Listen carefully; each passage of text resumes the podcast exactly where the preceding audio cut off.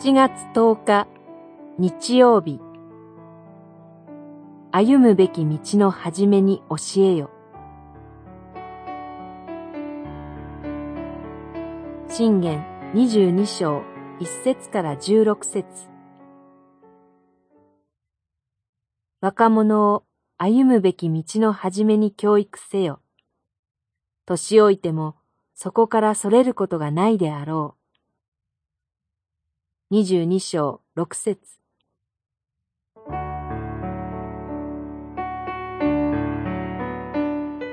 自らの歩むべき道について何も理解していない私たち罪人は、放っておけば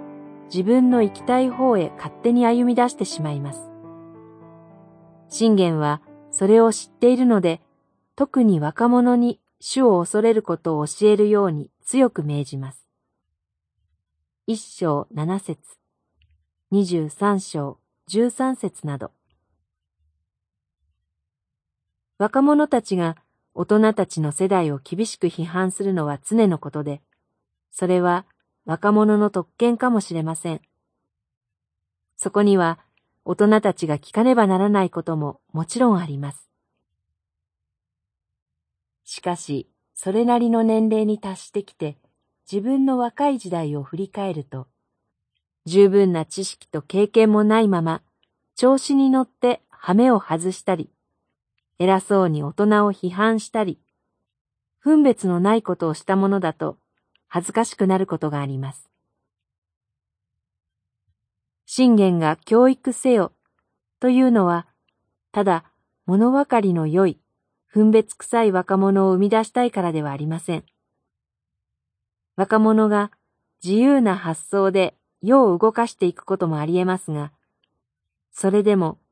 常に主を恐れる姿勢を持っていなければならないということです。それにより、主の前に自分の小ささや愚かさも知ることになり、周りの人を尊ぶことにもなるからです。若者も大人も、共に主を恐れつつ、見舞いにへり下って歩む道を祈り求めましょう。祈り。主よ、若者も大人も主を恐れて共に礼拝しつつ歩めるように、御言葉によって導いてください。